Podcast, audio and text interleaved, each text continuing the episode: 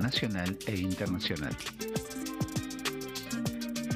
La invitación es a que nos acompañes a compartir una hora de noticias, entrevistas, comentarios, análisis y opiniones. Un encare distinto para tu información, comprometido, tomando partido por la vida y nuestra gente. De ahora en más, no mires para el costado. Quédate en nuestra sintonía y sumemos comunicación a este tiempo de cambios. Construyamos el futuro conociendo, entendiendo y modificando las cosas que pasan. Conducen Adrián Moitiño, Susana Silva y Daniel Almeida. Columnista especial, León D'Amico.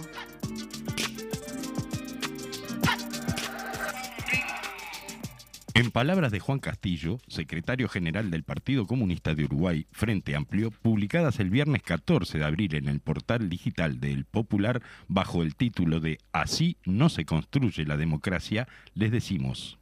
La democracia se construye todos los días. Los gremios estudiantiles y los sindicatos, el movimiento popular, son parte fundamental de la democracia, de nuestra formación como ciudadanos y ciudadanas. Hay que recordarlo siempre, y más ahora cuando se cumplirán 50 años de la huelga general con las y los trabajadores y las y los estudiantes defendimos la libertad. No se construye democracia persiguiendo gremios estudiantiles y docentes con decretos de la dictadura. La sanción al director del IABA es una barbaridad. La persecución a los estudiantes también.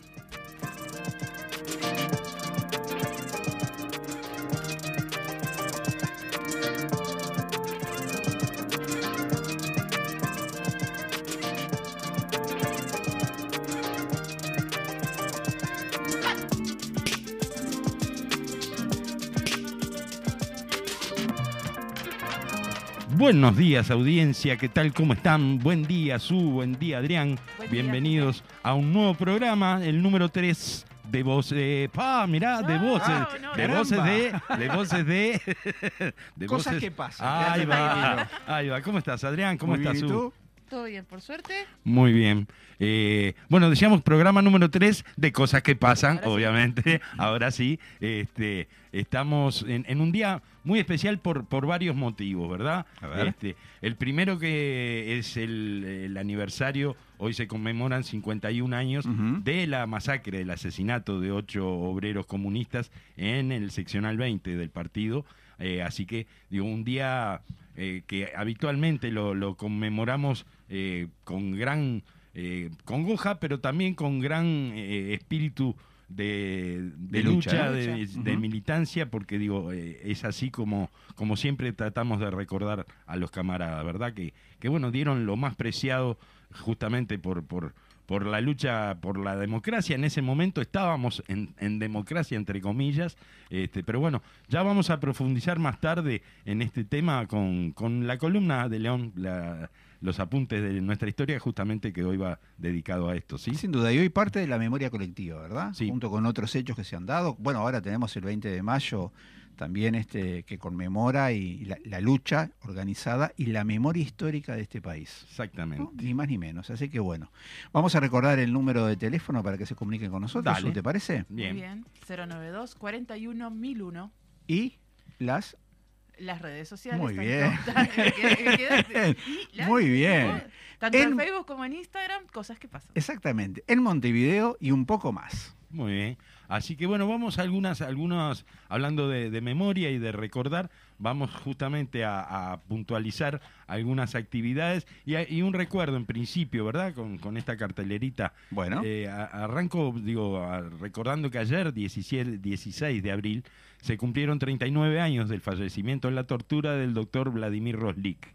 En este nuevo aniversario, el Sindicato Médico del Uruguay recordó con tristeza ese asesinato ocurrido el 16 de abril de 1984 en el Batallón de Infantería número 9 de Fray Ventos. Así que bueno, vaya el recuerdo y el homenaje entonces para el doctor Roslik en un nuevo aniversario de su asesinato. Sin duda, aparte de la memoria que decíamos recién, ¿no? Bien, también este, conmemorando los 51 años de la masacre este, del de los ocho compañeros Luis Mendiola, Héctor Cervelli, José Abreu, Justo Sena, Ricardo González, Raúl Gancio, Rubén López y Elman Fernández.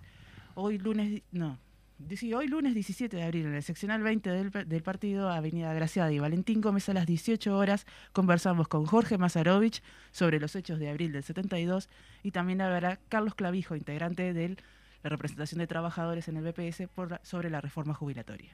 Muy, bien. Seguimos porfiando futuro, dice el eslogan. 51 años de la masacre de la 20. Los invitamos el sábado 22 de abril a partir de las 17 horas en, como decía Su, Agraciada y Valentín Gómez, donde está el local del seccional 20, este, a acompañarnos a conmemorar una- un- los 51 años este, tan significativos para nosotros. Bueno, estarán en la oratoria Ana Olivera, Marcelo Abdala, un saludo del UJC, Fernando Pereira, presidente eh, del Frente Amplio, y cerrarán eh, el grupo artístico Equipaje, Numa Moraes y El Alemán. Bien, también este conmemorando la- el fallecimiento de Raúl Gancio, hoy se celebra también el Día del Trabajador del Vidrio, que al Exacto. 2005, se, desde el 2000 del convenio colectivo del 2005 fue que se estableció el 17 de abril. Y después a partir del 2008 se conmemora el tercer lunes de octubre como, junto con todo el gremio. Así Como entonces, fecha ya fija. Sí. Bien. El saludo entonces para, para los trabajadores y trabajadoras del, del vidrio entonces en, en la conmemoración de su día. Salud. Muy bien. Salud. Bueno, y ahora sí, sin más preámbulos, eh, salvo la música, como siempre, nos vamos derechito a la columna punta de nuestra historia a cargo del queridísimo León D'Amico.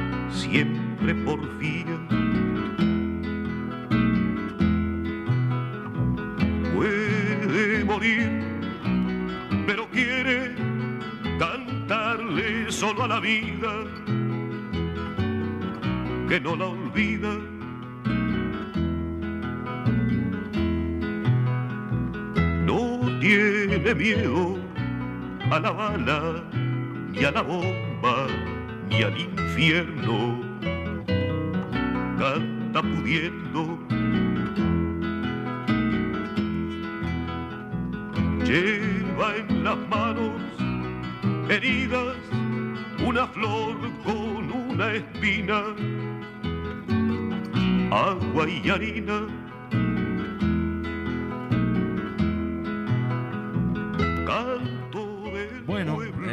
estamos entonces con León dándole la bienvenida. Hoy daba este para día. dejar ese- esa introducción, Sí, eh, sí, estaba sí, bueno. Totalmente. Un Sí, tema para escucharlo tranquilamente. Bueno, muy buen. Contanos igual, buen mediodía. Contanos, Mediodía no, muy buenos No, días. buenos días. No, no, no. Cayó. hasta- Este, bueno, no sé Round cuánto tres. va a pasar, no sé cuánto va a pasar. No, pero- Así que para mí sea mediodía. Cuando sí, para mí también me pasó. Bueno, buenos días para toda la audiencia, buenos días para ustedes. Este, hoy venía pensando, hace un año exactamente, o más o menos un año que arrancamos con estos ciclos de, de columnas, justamente. Eh, fui invitado en aquella instancia para hablar del mismo tema que vamos a hablar hoy, porque bueno, este, el calendario marca una, la fecha más importante para los comunistas. Sí, sí. Y vos Yo creo- viniste por una changa y te quedaste efectivo. ¿no? Vine para hacer dos Claro. programas y bueno, y me dejaron Y acá. acá este, quedaste, ¿qué va a hacer? a- hasta el día de hoy, pero digo, este, hoy es el día más importante, sin lugar a dudas, para, los y las militantes del partido. E incluso hablábamos la vez pasada con, con compañeros, más importante que el propio aniversario, porque hoy en realidad lo que conmemoramos es el, ase- el- el cruel asesinato de ocho camaradas que estaban cumpliendo una tarea como la que sí. cumplimos Todos todos, los días. nosotros todos los días, o sea, tareas partidarias, no estaban en una acción guerrillera, no estaban sí. tratando de tomar eh, un, cuartel, una- o por lo menos claro, movilizados en la calle. cuidando un local, del sí. partido haciendo una tarea militante Mm. y repito como la que puede estar haciendo la que están haciendo seguramente en este momento varios compañeros claro. nuestros y por el solo hecho de ser eh, militantes del partido fueron asesinados de, de una manera este, que la sociedad uruguaya no estaba acostumbrada a ver dentro del contexto de un abril que fue trágico para el Uruguay, porque Claro. todo el mes de abril fue, Sí. este, la verdad que según lo que los estudios que uno lee y los testimonios que uno, que uno escucha, nunca hubo tanta violencia junta como en abril del 72, Ujú. pero que también tenemos que pensar que no es que arrancó desde después del 31 de marzo. Sí, claro. Sí. Eh, es un proceso de, de- o sea, de crecimiento de la violencia que el año pasado, en, lo- en los primeros dos programas de, de- de esta columna, lo que veíamos era el proceso de- que iniciaba en el 60, específicamente a partir del 61, ese proceso de, de este, de radicalización de la, de la derecha y con elementos fascistas y la violencia anticomunista. recordamos que estamos en democracia, digamos, formalmente en Eh, democracia. a partir, ¿verdad? sí, claro, en, el- en el- los 60 estaba, había un gobierno que había sido elegido democráticamente. eh, hasta el 73 estamos en democracia. Por eso. Este, no es un problema de, de- no, es, no es un problema de elecciones, sino que es un problema de eh, el encontrar que hay una oposición a las una oposición a al poder, o cada vez más fuerte, sí. una crisis económica que es cada día más este más fuerte y este ha- hay una mayor movilización de los trabajadores y trabajadoras y esto recibe la reacción de las fuerzas este, represivas.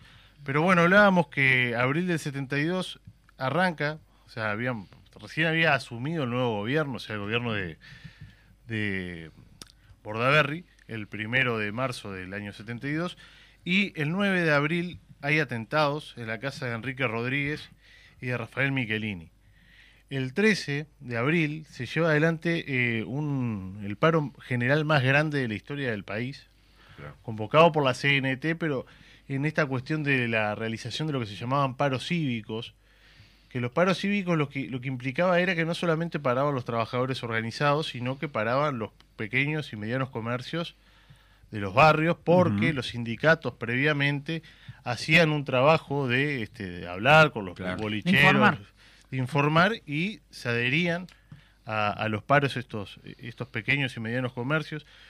Yo cuento, cada vez que hablo de esto, un- una anécdota que por ser familiar me toca de cerca, pero es muy ilustrativa, que mi bisabuelo, que era bolichero, tenía un almacén y un, y un bar, blanco, pero, pero blanco de esos blancos que, no, que ya no quedan, este, herrerista.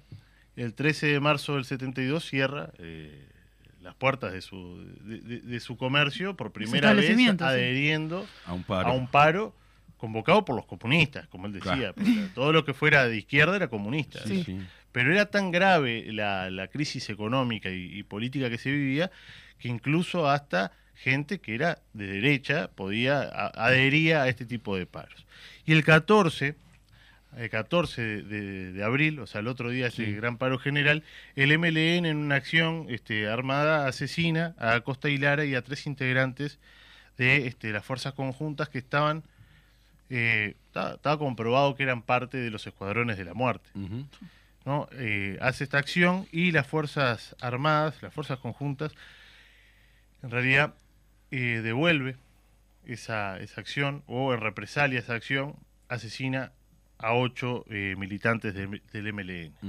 Y ese mismo día se ingresa en el Parlamento la ley de para la declaración de estado de guerra interno. Ahí va. ¿no? Entonces, este, mientras se está debatiendo esto en el, en el Parlamento, después de este día sangriento, o sea, tenemos ocho integrantes del MLN de muertos, cuatro integrantes de- de- de- Del aparato represivo. aparato represivo también muertos, y esa noche se había convocado a un, a un activo en la casa del partido, de la juventud del partido, y este mientras se estaba llevando adelante ese, ese activo, asaltan al local del partido, a los tiros, ponen a los compañeros y compañeras eh, de cara al piso, entran ametrallando el local. Sí, sí. Siempre se dice, hay ahí siempre una, una diferencia, según a que le preguntes de las cifras, pero entre 500 y 1000 personas, Ahí va. según el recuerdo de los que estuvieron, Claro. puede variar, pero bueno, más de 500 personas había. Y lo que se plantea siempre es que lo del 14 de abril en la casa del partido iba a ser lo que finalmente hicieron en la 20, pero Claro. se encontraron demasiadas Demasiada personas gente, dentro sí. del local y era demasiado grande Claro. Eh, el volumen de personas como para llevar adelante una masacre por el estilo. Y además tiene que ver con que se avisó, a- algún camarada avisó por teléfono al Parlamento y llega Gutiérrez Ruiz, este, Turianski, Arismendi, Sí, sí. Jaime Pérez y otros legisladores y frenan este, ese, ese, ese ataque del cual no hay ningún detenido. Además pasa eso y hay una, una tónica en todo, a partir de los 60, pero sobre todo de los 70, o fines de los 60 y los 70, que cada vez que hay un atentado o una acción por, por este estilo, o sea, por este, un nu- nunca nadie. no, a lo, a lo sumo puede ir detenido algún miembro de este de, de- de- de los grupos de izquierda como pensando de que fuera un parto, un, un falso atentado o lo que fuera, pero siempre eh, no, no hay no hay detenidos por este tipo de casos.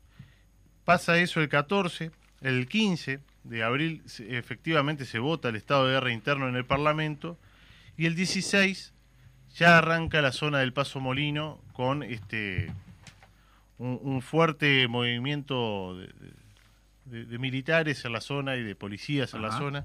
Recordemos que el estado de guerra interno lo que venía a hacer era a legalizar algo que ya se estaba dando de hecho, que era la participación de este, las Fuerzas Armadas en la represión y además este, la posibilidad de detener a las personas sin previo, o sea, Sin orden, detenerlo, sin orden sin orden judicial, judicial, sin orden allanar de noche, hacer un montón de, de acciones que hoy por hoy son el sueño húmedo de más de uno de, Sí. de Cabildo Abierto, por ejemplo, o era lo que proponía la Rañaga en la campaña electoral con la reforma, poder este entrar a las casas de las personas sin este mayores eh, Sí, sí, cuando, garantías. cuando se les ocurre. Pero bueno, el 16, durante el día allana en el local de la 20, Ujú. que o sea, había una reunión como podría haber ahora en este momento, una reunión de compañeros que estaban debatiendo los temas De momento. del momento y allana a las fuerzas conjuntas del local en búsqueda de este armas, Armas. ¿no? Armas. Eh, aparentemente el primer allanamiento fue con muy buenos modos, este, no, no encuentran nada, se van, al Bien. rato vuelven y ya no con, con- con buena forma, sino que ya entran rompiendo cosas dentro del local, se llevan a todo el mundo detenido, tampoco encuentran armas porque era un local Donde no había. Donde no había Claro. armas y este dejan emplazado a Mendiola. Emplazado quiere decir que no se puede ir del local, le, le retiran el, el documento y lo dejan como usted acá no se puede ir. Durante todo el día se empezó a correr la bola de que algo podía pasar, pero siempre dicen lo- los sobrevivientes o los que estuvieron en esa zona ese día que este, esperaban un ataque de la JUP o de algún grupo de estos este, ultraderechistas, pero nunca imaginaron No que podía llegar a pasar Claro. este, ese, ese día.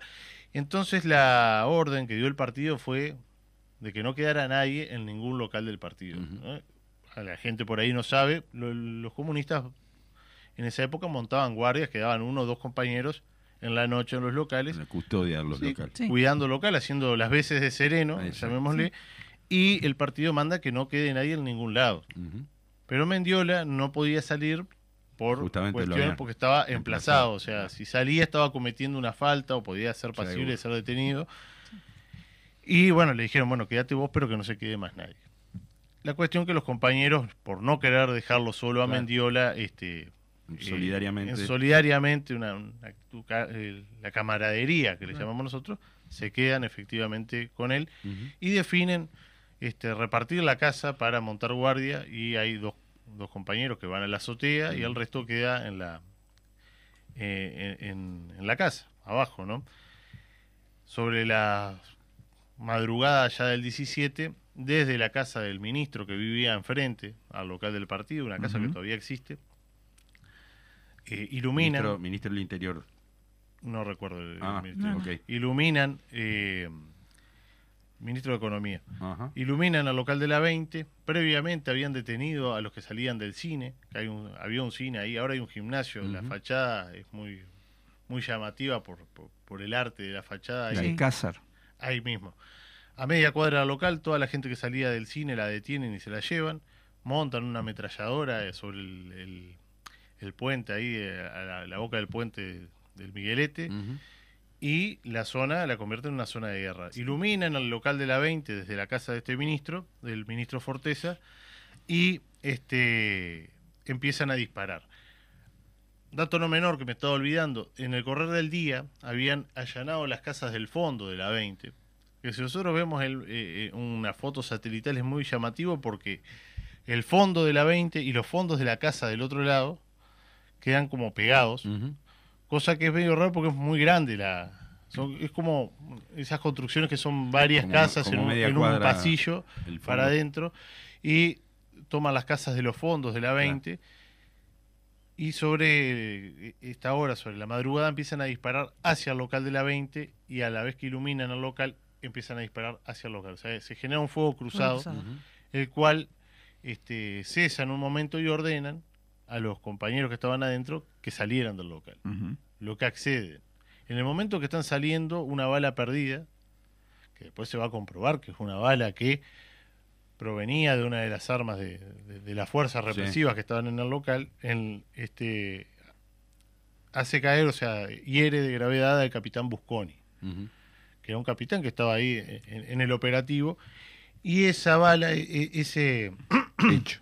ese hecho sirve como excusa para asesinar a los ocho camaradas de la 20 que son eh, asesinados a medida que van saliendo del local. Sí, sí, va- son, son desarmados, con las baleados manos con las en manos en alto. alto. A medida que van saliendo, los van disparando. Y muchos de ellos no mueren por eh, las balas, sino que mueren por este que los dejan desangrarse porque tampoco permiten no mueren el- inmediatamente. El, ingreso a, a asistir a los heridos este, de las ambulancias que estaban en la zona. Ujú. Gansi, uno de ellos. Exactamente, este, y bueno, y esa noche son asesinados Luis Alberto Mendiola, Raúl Gancio, Elman Fernández, Justo Sena, Ricardo González, José Abreu, Rubén López y Héctor Cervelli es herido y muere a los días en el hospital militar. También eh, Machado eh, es herido, es uno de los primeros en salir, es herido una bala en la cabeza, cabeza. y sobrevive milagrosamente, aunque uno no crean los milagros, es muy es milagroso que haya sobrevivido y que bueno que nos, nos dejó el año pasado, Exacto. hace muy poco, que incluso este, hasta el año pasado, en, en el acto de los 50 años de, de la 20, este, participó, estando ya muy este, jodido de salud, quiso participar igual a pesar de que no era recomendable que saliera de la casa, eh, estuvo allí. Y bueno, y vivió 50 años con, con una bala en la cabeza. ¿no? Y tanto Machado como Rodríguez y López, que fueron los dos sobrevivientes que estaban en la azotea, pasan a la justicia militar y la justicia militar no los condena Claro. a ninguno, ni a los dos sobrevivientes ni a, ni a- ni a- que estaban que salieron ilesos, Sí, sí. ni a Machado una vez que se recupera, lo cual echa por tierra los propios comunicados de la fuerza conjunta diciendo que desde el local se disparó y se claro. eh, hirió de gravedad a un miembro de la fuerza. Sí, claro. Imaginémonos que un juez militar no va a dejar libre a tres presuntos asesinos de un, Seguramente. eh, un camarada de armas, ¿no? Y bueno, podríamos seguir hablando en muchos detalles, pero ya lo, lo invitamos a escuchar los programas del año pasado que están disponibles en la web. Y para despedirnos, eh, que traje un audio, eh, un extracto de, de- de un acto, del primer acto que se hizo post dictadura, o sea, eh, de, de abril del 85, Ajá. en el cual eh, hace uso de la palabra Enrique Rodríguez en homenaje a los camaradas de la 20 y bueno, fue una selección que me costó muchísimo hacer porque era como para pasar la- los 35 minutos de discurso. Claro, claro. Pero bueno, es una breve, un breve extracto de, de ese momento Bueno. para compartir con toda la audiencia y con ustedes. Vamos a escucharlo entonces. Esto de la 20 es un símbolo y por eso le damos esta importancia. Porque, ¿qué quería la reacción cuando realizó primero aquel hecho monstruoso, cobarde y miserable de poner de cara al suelo a cientos de compañeros y compañeras con lo mejor de la intelectualidad uruguaya dentro de ellos en la casa del partido la víspera de estos hechos. Querían que de ahí surgieran cinco o seis tiros bien ubicados en la cabeza de esos cobardes y en función de eso plantear la sangría general, ya no solo de los tupamaros liquidados militarmente, sino de todo el movimiento popular de todo el movimiento obrero, como quisieron hacerlo con la dictadura. Y hoy en día podemos decirle que fracasaron porque con el Partido Comunista y con la política de unidad del Partido Comunista no se puede y no se podrá.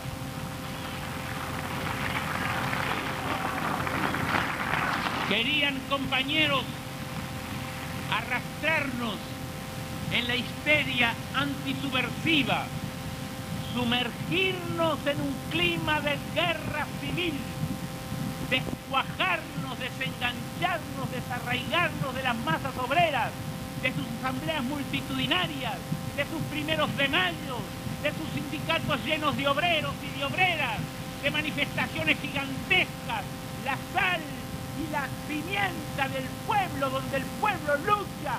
De eso querían desarraigarnos y transformarnos en un grupo más o menos selecto que con la consigna de ojo por ojo y diente por diente cayéramos en la política de provocación que ellos querían para aplastarnos definitivamente, como nos mataron en una noche a ocho compañeros.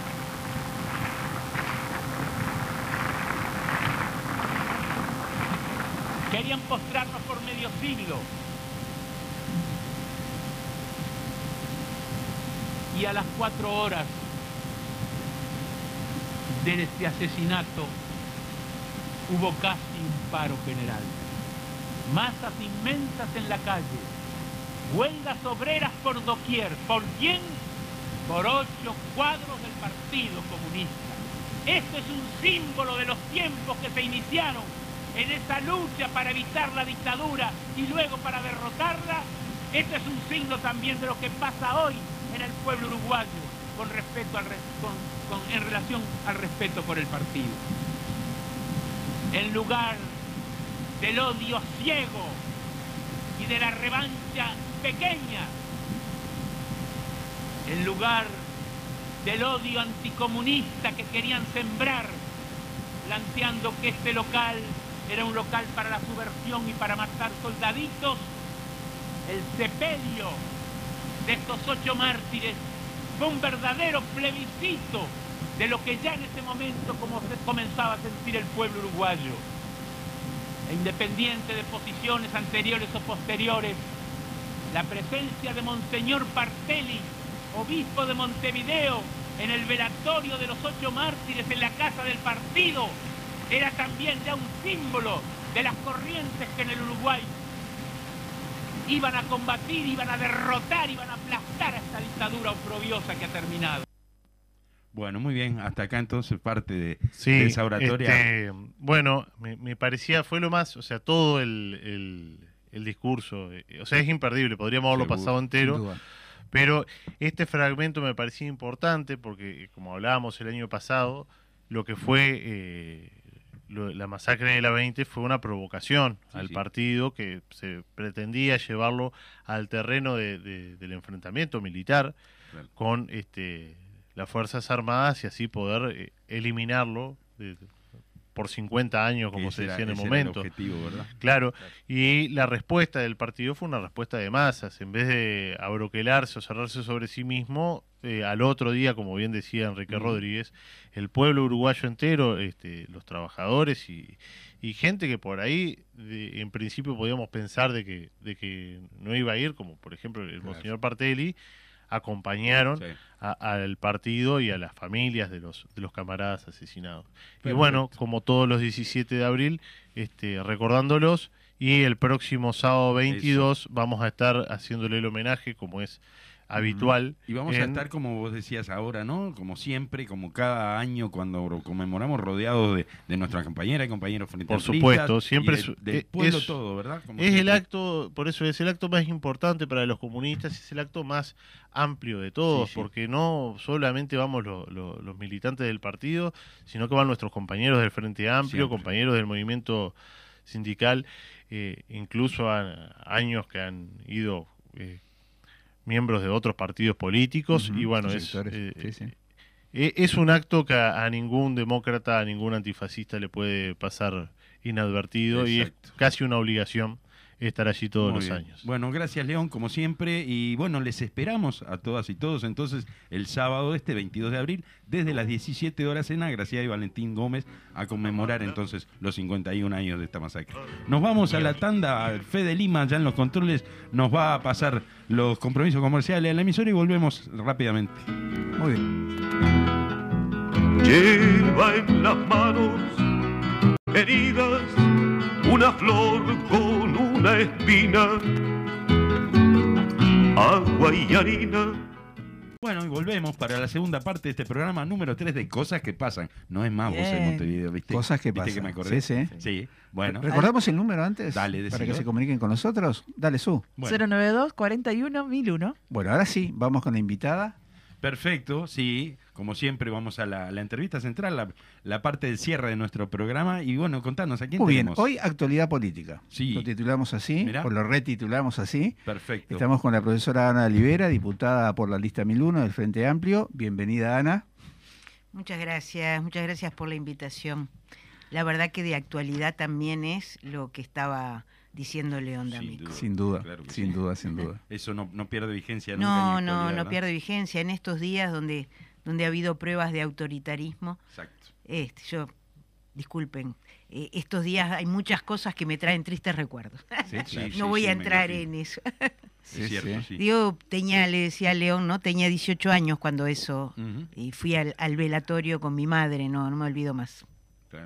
No, no, un momento me Mm. imagino que debe haber sido conmovedor realmente, ¿no? Removedor Sí. para toda la sociedad, seguramente. La hija del ministro Fortés era alumna de mi madre, además. Mira.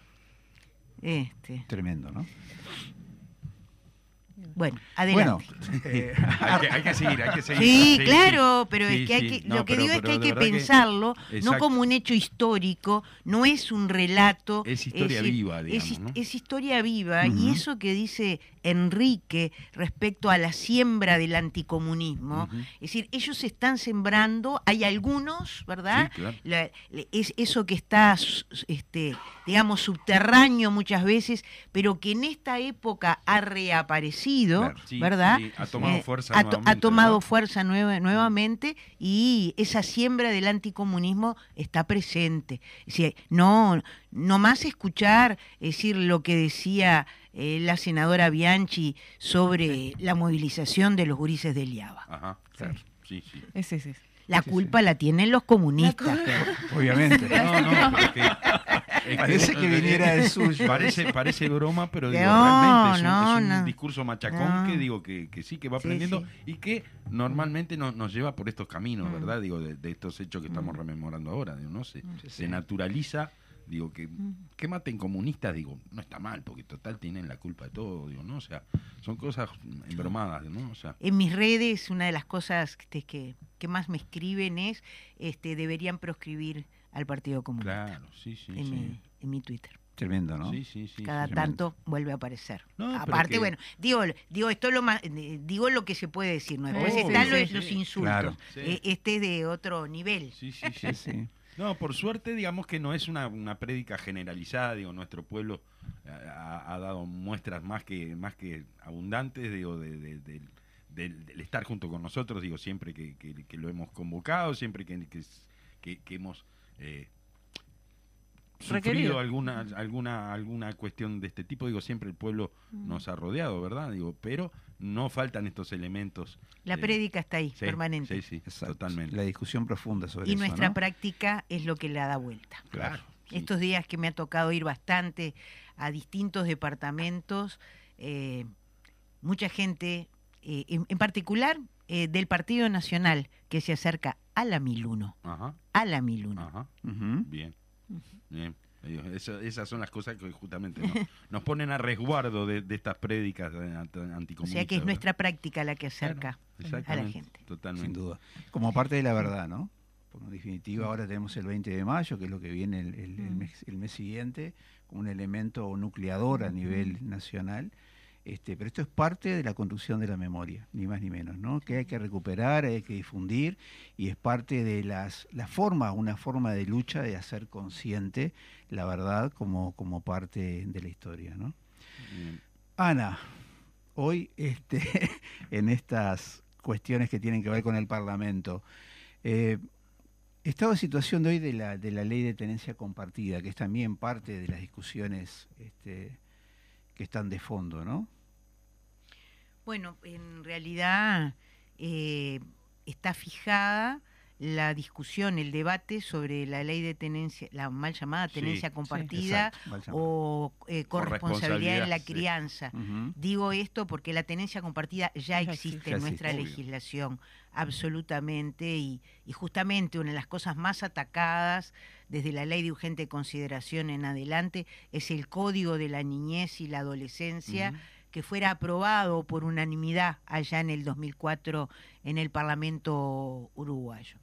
Eh, mm, en realidad, esta ley viene con aprobación desde el Senado, o sea, tiene media Ya tiene media sanción sí. eh, y eh, tiene aprobación en la Comisión de Diputados. Ujú. Por lo tanto, lo que corresponde es ahora el pasaje a la plenaria de diputados, pero el pasaje a la de plenaria de diputados ha estado frenado, entre otras cosas porque hay una parte del Partido Colorado Sí, que está en contra.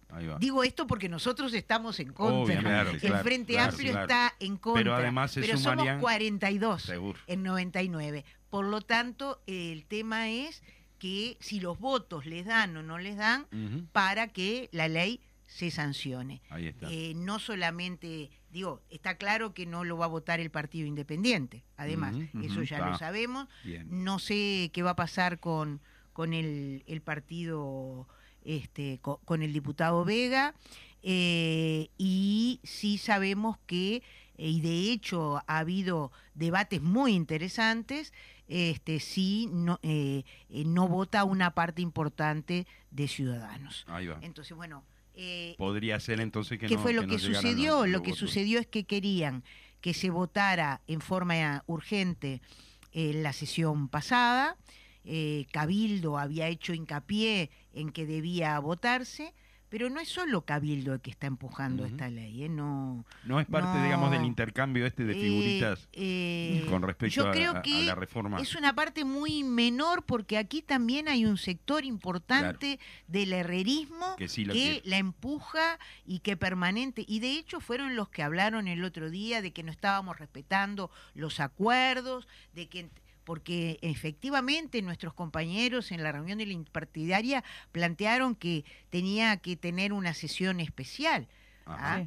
Este, bueno, pero la cuestión es que querían eh, convocar también a una sesión especial, después no fue para el día de hoy, y finalmente quedó en que el 19 de abril, el miércoles, habrá una sesión especial que comienza a las 10 de la mañana, donde se tratará el tema de la tenencia compartida. Se transmite por Eh, el canal de diputados, ¿no? Siempre, todas Sí. las sesiones, todas las sesiones se transmiten por, por, el, por el canal. Eh, hay gente que uno, uno siente que son las 2 de la mañana, uno está discutiendo y, y están Hay- viendo... alguien no está Ah, y hay, hay- hay alguien que está pendiente. Empie- eh, creo que va a ser una larga sesión. eh, eh, no sé si sucederá como en el Senado, que este, hubo acompañamiento de quienes están a favor de la ley y las organizaciones sociales que se han manifestado en contra de la ley. Pero bueno, hoy tenemos una situación que va mucho más allá. O sea, UNICEF con claridad se ha manifestado en contra de la ley. Es Sí. decir, ustedes saben que para que un organismo internacional con sede aquí nos recuerde que somos firmantes, eh, ¿verdad?, de la Convención de los Derechos de- del Niño y del Adolescente, eh, y que es violatoria Que de esa contraviene, conva- claro. convención, Claro. es decir, es que tiene que ser muy grave lo que Mm. esté Sí. pasando. Nosotros aquí mismo en, en otro, en otro programa leíamos una parte de la declaración de, de UNICEF, porque bueno, eh, la Convención de los Derechos de la Niñez fueron los que llevaron a nuestro país no solo a ser signatarios, sino a espejo de esa ley, eh, aprobar el Código de la Niñez y la Adolescencia, como yo les decía anteriormente, en el año 2004. Ujú. ¿Qué es lo sustantivo de esa convención y de nuestro código? El interés superior del niño. Eso es lo que predomina.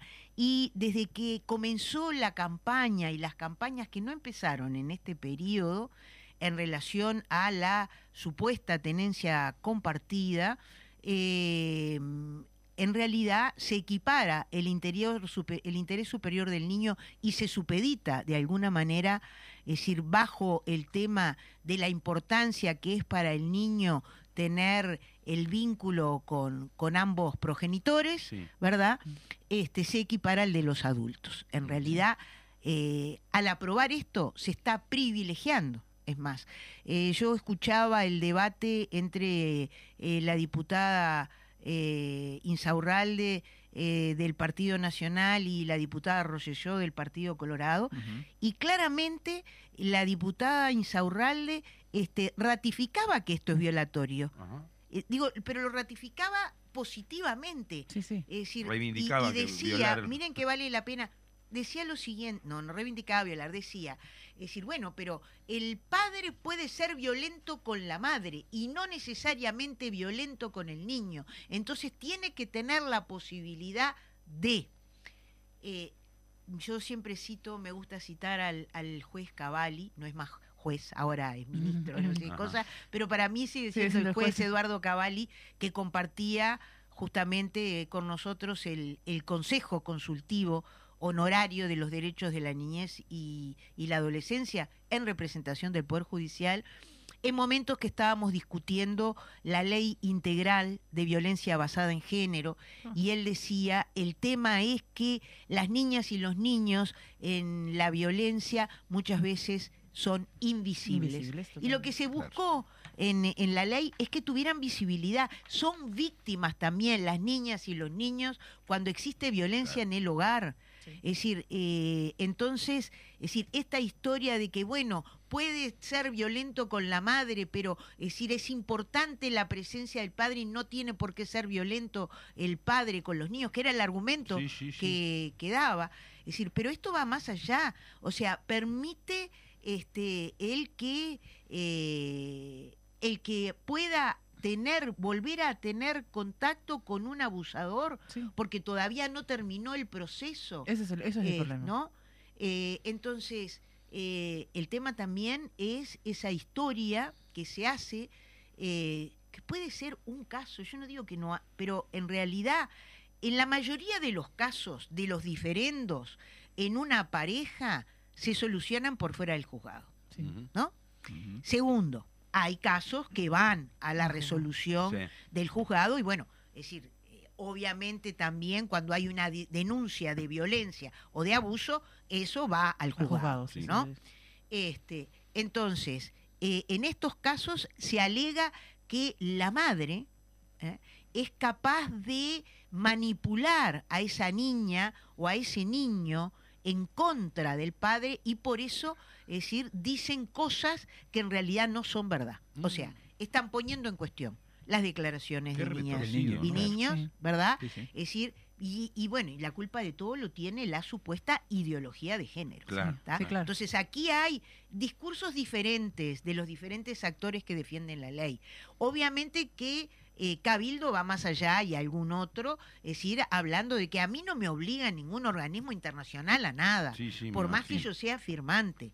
¿No? Sí. Es decir, acá nosotros, es decir, tenemos queremos, nosotros sí. tenemos nuestra idiosincrasia, tenemos que hacer a la nuestra, ¿no? Es decir, Por es decir, el tema de que UNICEF haya salido, que es algo que le da, no sé, que tiene un consenso en la ciudad- Claro, sociedad claro. uruguaya, sin embargo no les mueve un pelo. ¿No? Claro, sí. Entonces, lo que acá está es eso, está cuestionado el interés superior del niño, como con la ley de urgente consideración Mm. cuestionamos algo que dice la convención este, y, y que dice nue- nuestra, nuestra, nuestro código, que es que la prisión para un adolescente es la última medida a tener en cuenta, ¿no?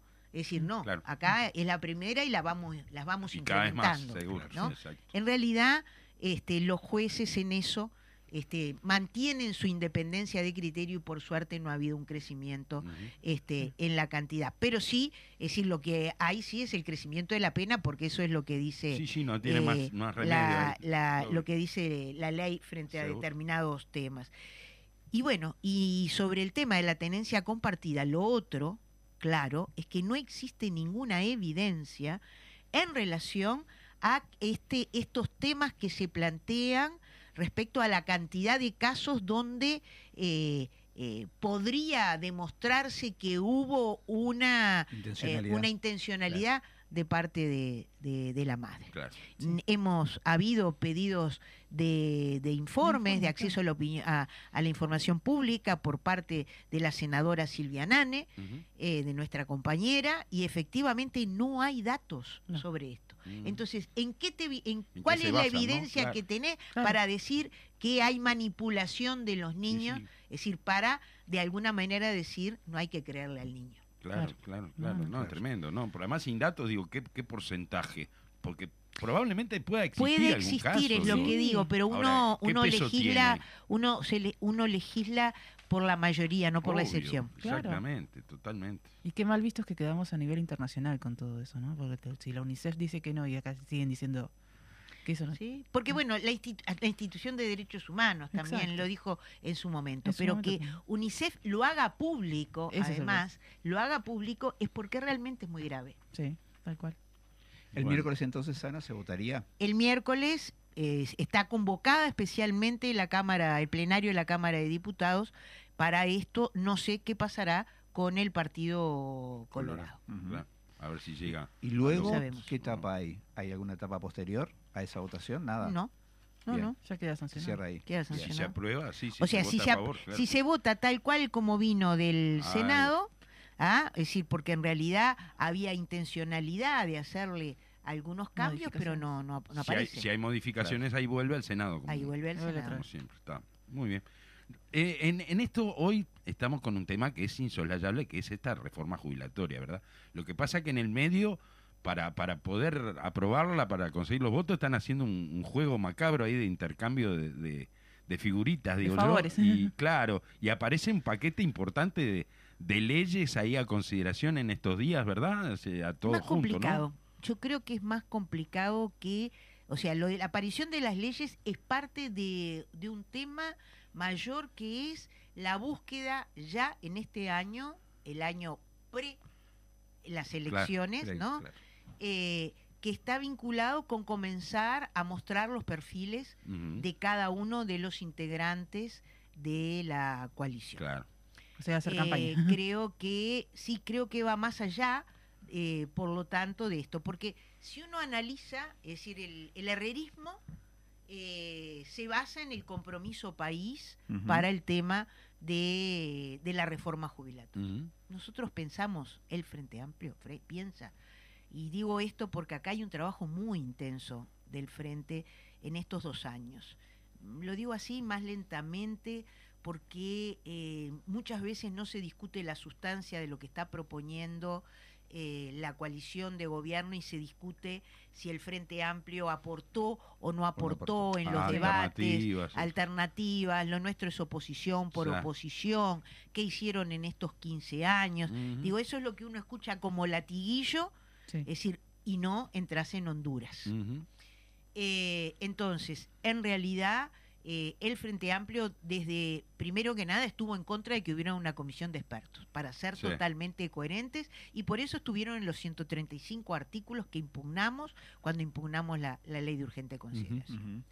Segundo, es decir, nosotros entendíamos que una ley de este tipo se tiene que hacer en el marco de un diálogo social importante. Y hasta una de las consultoras que vino a mostrarnos cómo son las leyes en los distintos países, ahora a la Comisión de Diputados, dijo una cosa que está en el ABC, que estas reformas requieren de consensos Sí, claro, sociales claro. y políticos. Sí. Esta no la tiene, No, eso no. está claro. Ni cerca. eh, basta con saber que no solamente la delegación de los trabajadores, la delegación de los jubilados, sino que también la delegación de los empresarios están en contra de este En el proyecto. BPS, digamos, ¿ah? los en el banco de los representantes, en el banco de previsión social, Mm. que están en contra todas las cámaras, todas las cajas paraestatales. ¿verdad? Eh, o sea, tanto la, la- la- la bancaria que se ve muy perjudicada y está en una situación muy compleja, como eh, la Notarial. notarial y, Sí. y la profesional. O sea que acá, es decir, eh, las- los, los gremios que han concurrido, el, eh, por supuesto la central eh, de, de trabajadores, es decir, las organizaciones vinculadas con la discapacidad. O sea, nosotros tenemos, hemos tenido una larga lista, las organizaciones obviamente vinculadas con este, las organizaciones de mujeres y feministas, porque aquí hay, Claro. eh, tiene un sesgo bastante complejo en detrimento de las mujeres. Eh, bueno, en, en fin, todo esto. Pero la cuestión es que el Frente Amplio puso tres delegados expertos, ¿no? Eh, yo creo que lo mejor que podía presentar, porque Ernesto Murro, Claro. José Von Garner y Jimena Pardo, nadie puede Ni dudar del conocimiento y manejo que tienen. Tan- los tres además fueron parte del diálogo social que desarrolló el Frente Amplio en el año 2007, vinculado con una reforma de la seguridad social, no con una En reforma general. jubilatoria. Eh, allí estuvieron, estuvo eh, la academia, allí estuvieron todos los partidos políticos, estuvo el, eh, la OIT presente, las organizaciones de mujeres, por primera vez se habló del trabajo no remunerado de las mujeres y todo eso tuvo una consecuencia sumamente importante que fue no solamente la flexibilización del sistema jubilatorio, porque tenía un objetivo, que era que la gente se jubilara, Accedieran a la jubilación. accediera a la jubilación. Allí se rebajó de 35 años de trabajo que era necesario, que fue una de las cosas que el doctor Saldain impuso Sí. en el año 96, Claro. ¿verdad? A 30 años de trabajo, la gente ya no se acuerda que eso fue parte. Como claro. la jubilación por ahí avanzar. Bueno, todas Sí, las sí, la- el- cosas el- el sumar que- un, un año más de trabajo por, por cada hijo. para cada hijo, para las mujeres, eh, la flexibilización también del seguro de desempleo, el subsidio para los que se quedaban sin trabajo a los 58 años para que llegaran a la edad jubilatoria, eh, también la asignación familiar del plan de equidad, también la asistencia a la vejez para los que no lograban ni siquiera Sí, Este, los 25 años y 65 que era la jubilación claro. por edad avanzada. Sí. Este, o sea que Una modificación eh, de una la seguridad modificación- social en su conjunto. Y hecha con diálogo social. Y después de eso vinieron otras leyes, ¿verdad? Como la de las trabajadoras domésticas, decir, la lucha por la informalidad, lo- los rurales, este, y, y, y bueno, también, la, nada, la nada No, que hizo y el Frente también- Amplio en y estos 15 también- años. también, es decir, eh, hubo modificaciones en la caja policial, hubo Sí. modificaciones en la caja bancaria, hubo modificaciones en la caja notarial Sí, y sí. también en la caja militar Sí. y no fueron todas las que quisimos porque no, no llegamos a los votos. porque no llegamos a los votos Claro. que queríamos para todo lo que Sí. queríamos. Entonces, no es que estuvimos descansando eh, en estos en los 15 años que gobernamos y no es verdad lo que el presidente le dijo eh, de la República al presidente del Frente Amplio que nosotros queremos que esto se apruebe porque nos Por conviene. favor. Primero, bueno, está diciendo que tenemos serias posibilidades de ganar. Eso es lo bueno. Pero independientemente de eso, Sí. Manini fue más vivo y lo que le contestó al periodista cuando el periodista le preguntó si estaba de acuerdo con la afirmación de la calle Ujú. fue, bueno, es posible que el Frente Amplio quiera que esto se vote porque sin lugar a duda le estamos dando herramientas para la campaña electoral. Claro. Sí. Ajá, claro. O sea, hizo Claro. otra lectura, Sí. ¿verdad?, de lo que significaba, porque perjudica a la ciudadanía. Entonces, ellos aparecen, es decir, tratan de ponerse en el centro, de desdibujar el rol de la oposición. Acá ha habido una oposición que desde el primer momento estuvo eh, de- de- absolutamente unida en aquella declaración del plenario nacional de por qué estamos en forma y contenido en contra de esta reforma jubilatoria, siendo necesario la siendo necesaria una reforma. En segundo lugar, porque hubo movilización de los distintos gremios en torno a, a, a por qué se está en contra Seguro. De esta reforma. Y siempre con Pero- propuestas alternativas, porque se, siempre- se habla de, de- de que no hay propuesta, digo, siempre se está hablando de que, la- decís la- que tú hay que tocar la financiación, digo, no solo por el lado de los O trabajadores. sea, acá es una reforma que está hecha, como a mí me gusta decir, sobre los hombros de los trabajadores sí. y no se cayó una idea sobre el tema de la fuente de Exacto, financiamiento. exacto. Pero bueno, entonces, lo de Cabildo Abierto, primero, y lo del Partido Colorado ahora, es la necesidad de decir no somos todos iguales Claro, adentro sí, de la coalición. Sí, sí. Pero terminan Y votando juntos. busquemos, busquemos pesar. Mm. Entonces, aquí hubo una serie de planteos de parte de Cabildo Abierto eh, que algunos, eh, digamos, han sido... eh, insistentemente ellos hicieron muchas preguntas, algunos le llevaron y otros no le llevaron, pero hay una cosa que es sintomática. eh, adentro de la comisión siempre se contestó por parte del herrerismo a Cabildo y públicamente Claro. lo hizo este, quien, quien de alguna manera es el coordinador en este tema en diputados, que no existía ninguna posibilidad de modificar eh, sobre qué cantidad de años eh, se tomaba el promedio, Sí, sí. ¿verdad? Y que lo de los 25 años, del promedio de los 25 intocable. años, era intocable. Y se lo repitió y se lo repitió hasta que Manini Ríos fue a conversar Y con sí. el presidente de la Y le dijo, "Mirá República no y el nada". presidente de la República accedió sin números, Claro. porque esto es una de las mentiras que dicen, sin números a esto.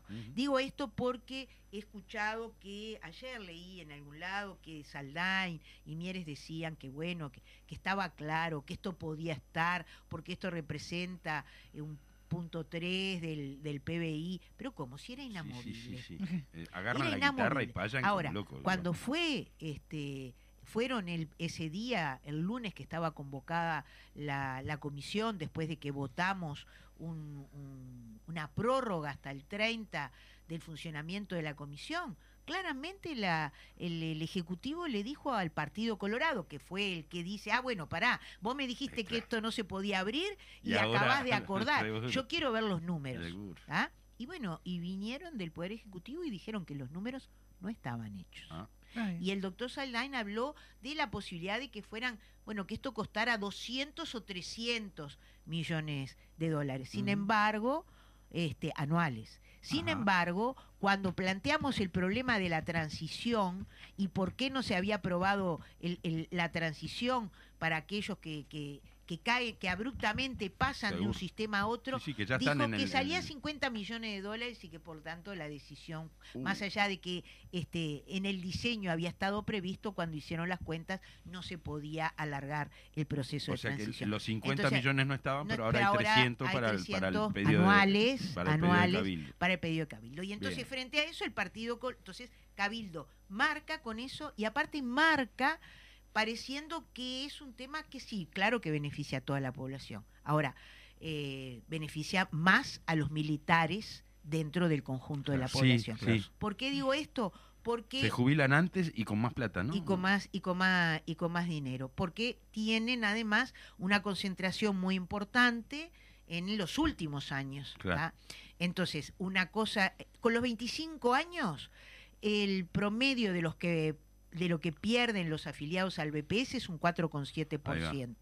Además de lo que pierden con los 65 años Sí, y, sí, solo en el los cálculo. de- en el 45. cálculo- Solamente en el cálculo de los 25 Ahí va. es un 4,7 el promedio este, del BPS y es más de un 14 para la caja militar. Claro, o sea razón. que la diferencia es eh, importante. El Partido Colorado hoy, porque me están haciendo señas, este, el planteo es, ah bueno, si esto se abrió, es decir, eh, subía, me está diciendo que soy furgón de cola, Mm. que no estoy haciendo lo que tengo que hacer, este, el propio Esquipani sale diciendo los nabos de siempre, y entonces no, no, no, si esto se abrió, nosotros queremos abrirlo Así que ahora- nuevamente. ahora y el Partido entonces Colorado, el entonces. Partido Colorado el martes aparentemente s- tendrá una reunión con el presidente de la República también, a quienes les hará las propuestas. Veremos Bueno, qué sucede ¿qué- qué novedades el próximo tenemos, entonces? 20 de abril. Exacto. El 20 de abril a las 10 de la mañana está convocada nuevamente, los, estamos convocados los 21, 8 somos los Frente Amplistas, que integramos la comisión. Las cuentas de ellos es aprobar entre el 20 y el 21 en la comisión Bien. para que la plenaria de diputados sea el lunes 24 de abril. Veremos. Estaremos al tanto, entonces, y capaz que te, que te convocamos en algún otro momento, ¿sí? Sí, sobre todo para hablar de la Ahí sustancia. Exacto. Digo, Sí, sí. he hablado muchas veces de, de los temas de fondo que tiene eh, del tronco de esta ley, del proceso de incorporación obligatoria y universal a la SAFAP a los 180 días de que se aprueba la ley. Claro. De estas cosas tenemos que hablar y tranquilos, despacio, porque si no parece Bien. chino básico. Muy bien, bueno Ana, muchas gracias como siempre, un placer tenerte con nosotros. nos Recordar, recordar que el, el próximo sábado los esperamos a todos. Ahí 22 a partir de las 17 horas. Sí, Así que y el, el lunes que viene a las 10 de la mañana, aquí de nuevo en Cosas que Pasan. Gracias, Fede. nos Nos estamos vamos. viendo. Gracias, Fede. Chau, hasta la próxima.